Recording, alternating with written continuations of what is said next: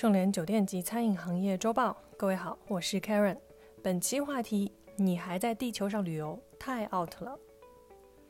北京时间七月十一日晚，七十岁的维珍银河公司创始人理查德·布兰森和五名同事，乘着 VSS Unity 号载人航天飞机，从同样在这家公司。建造经营的美国太空港出发，飞向了距离地面最高约八十五点九千米的亚轨道，在体验三到四分钟的失重状态后呢，下落并完好的返回地球。此次载人太空旅行试飞呢，是该公司的第二十二次试飞活动，共有两名飞行员以及四名专家参与到测评当中，布兰森也是其中之一。维珍公司在二零一四年的太空飞机试飞曾经以失败告终。此次布兰森亲自参与试飞呢，被外界认为呢是要打消公众对于太空旅行安全程度的担忧。维珍公司呢，计划于二零二二年正式开启商业太空旅行业务。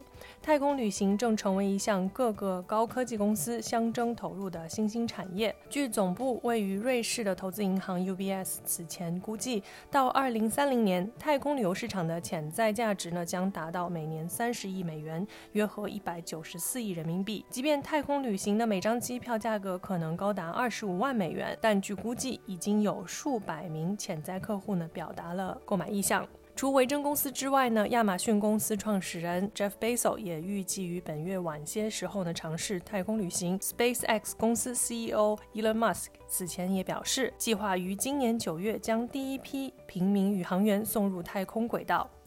当然，和真正的载人航天相比呢，维珍银河推出的亚轨道飞行旅游项目呢，做了大量的缩减。载人航天呢，会将航天员送至一百千米以上的近地轨道，乃至更远的宇宙空间。航天员要在不等的时间内于太空中生活，并完成其所属国家宇航局所安排的科研和宣传任务。太空旅行呢，则完全民用化了，乘客参与飞行与任何任务无关，就是为了进行一次亚轨道旅行，享受加速度、失重等重力变化与在地球边缘一览整个星球的体验。依照维珍银河计划呢，飞行期间甚至会将民航客机那样提供酒水、饮料等客舱服务，一切都为了娱乐而生。花上数万、数十万美元呢，就能进行一次短暂的太空旅行。既能抢先体验到载人航天最精髓的部分，又能在安全前提下享受到服务。这样看来，维珍银河的旅游计划的确足够新鲜刺激，能够满足顾客们的需求。曾有无数富豪愿意花上近万美元购置机票，就只是为了享受超音速飞行的快感。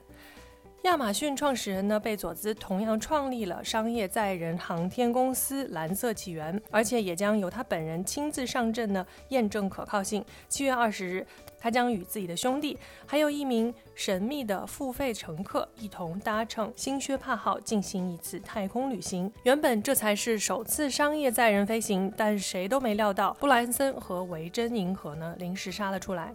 关于太空旅行票的费用呢？这取决于飞行成本。例如，Axiom Space 飞往国际空间站为期一周的旅行费用呢，为每人五千五百万美元。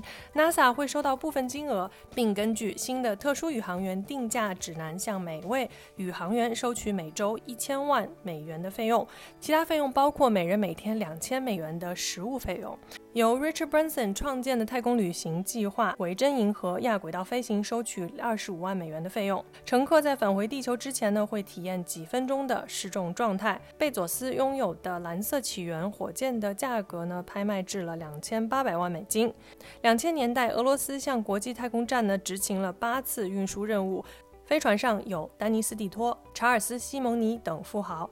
2004年，麦克梅尔维尔和布莱恩·佩尼乘坐 Spaceship One 飞到太空边缘，这是第一艘到达太空的商业航天器，也是目前由维珍银河驾驶的太空飞机的前身。历史上只有七个人体验过太空旅行。第一位是百万富翁 Dennis Tito，他在2001年透过美国太空旅行公司太空探险 Space Adventures 搭上俄罗斯的火箭前往国际太空站，并以机组人员的身份呢待了八天。隔年。南非企业家 Mark Shuttleworth 同样透过太空探险公司展开为期十天的太空之旅，其中八天他待在了国际太空站，参与艾滋病与基因组的研究实验。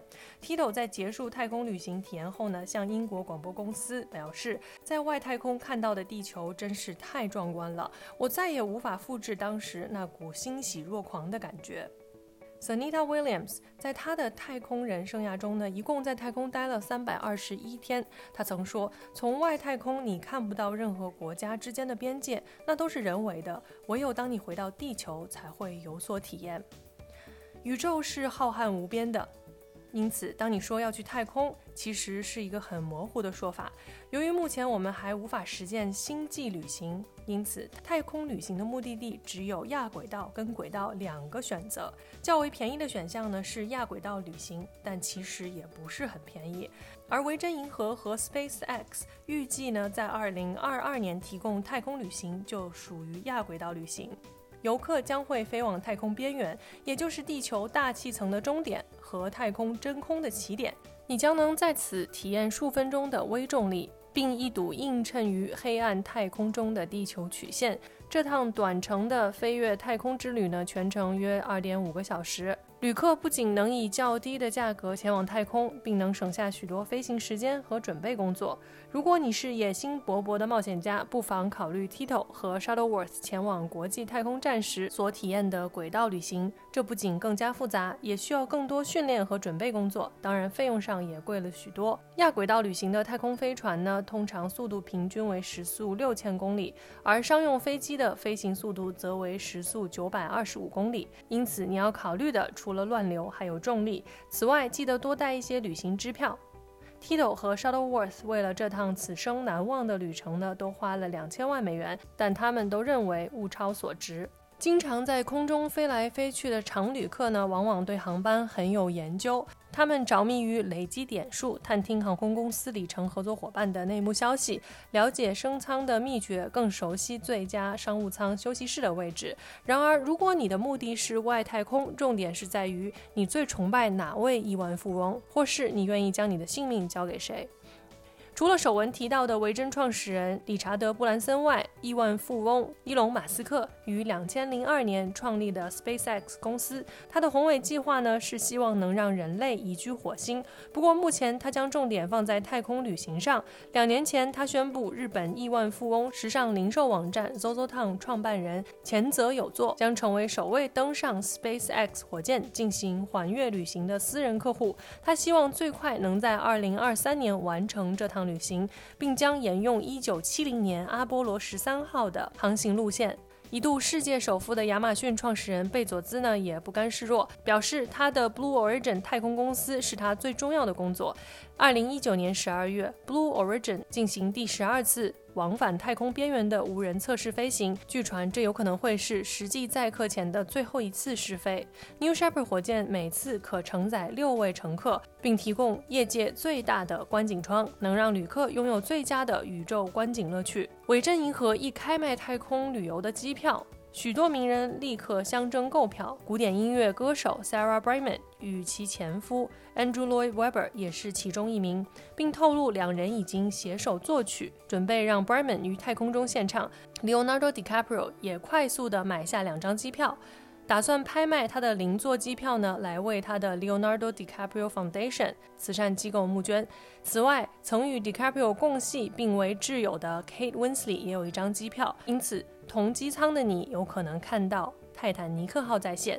其他知名的准太空人呢，还包括了 Tom Hanks、Angelina Jolie、Ashton Kutcher。和 Justin Bieber，阿汤哥汤姆·库鲁斯呢，也正着手将他的动作戏呢带到新高度。确切来说，他将前往距离地球四百零八公里的太空，为观众带来第一部在太空拍摄的剧情长片。为了实现这个计划，他决定与马克思的 SpaceX 一起合作。电影的剧情、演员阵容以及拍摄日期呢，目前尚未公布。我们只知道他们计划前往国际太空站拍摄。这一点已经通过 NASA 的证实。那么，如果你没有被贫穷限制了行动力，你愿意来一次太空旅行吗？感谢收听本期内容。如果喜欢节目，请别忘了为主播分享一下。我是 Karen，我们下周见。搜索公众号 A A H M C O，关注盛联国际，查看音频文字版。本节目由盛联国际独家制作播出。